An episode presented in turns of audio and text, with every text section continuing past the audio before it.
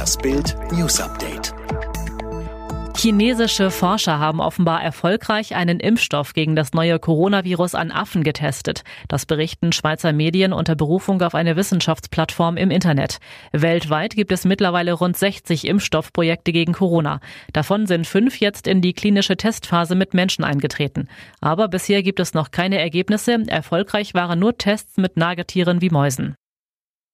Große Verwirrung um den Gesundheitszustand von Nordkorea-Diktator Kim Jong-un. Ein Hongkonger TV-Sender meldete, Kim sei tot und berief sich dabei auf eine Zitat sehr sichere Quelle.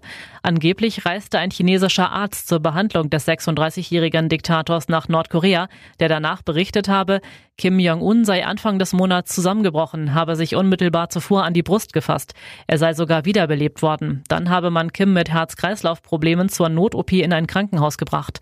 Doch die OP am Herzen sei schiefgelaufen. Seitdem habe Kim im Wachkoma gelegen. Für die Berichte gibt es aber bislang keine Bestätigung, weder aus dem abgeschotteten Land selber noch aus anderen Quellen. Ex-Bayern-Präsident Uli Hoeneß spricht sich im Kicker klar für Geisterspiele in der aktuellen Situation aus und wählt dabei starke Worte. Hoeneß sagte, Grundsätzlich halte ich Geisterspiele für fragwürdig, doch angesichts der wirtschaftlichen Lage einiger Vereine sind sie lebensnotwendig und bedingungslos.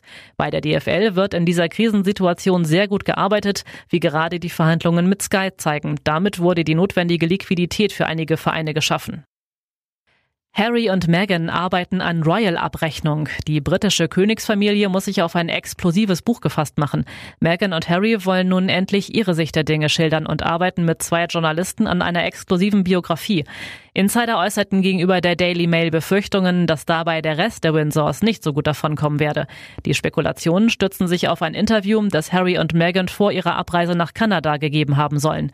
Die Veröffentlichung soll wegen der Corona-Krise auf den 11. August verschoben worden sein. Bayern München plant trotz der Corona-Krise weiter den Kader für die kommenden Jahre. Sportchef Hassan Salihamidzic kündigte in der Welt am Sonntag einen Top-Transfer für die nächste Saison an.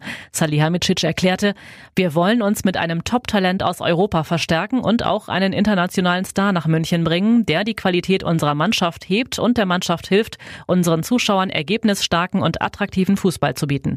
In der vergangenen Saison hatte Bayern den Verteidiger Lucas Hernandez für 80 Millionen Euro von Atletico Madrid nach München geholt. Die Ablöse ist Bundesliga-Rekord.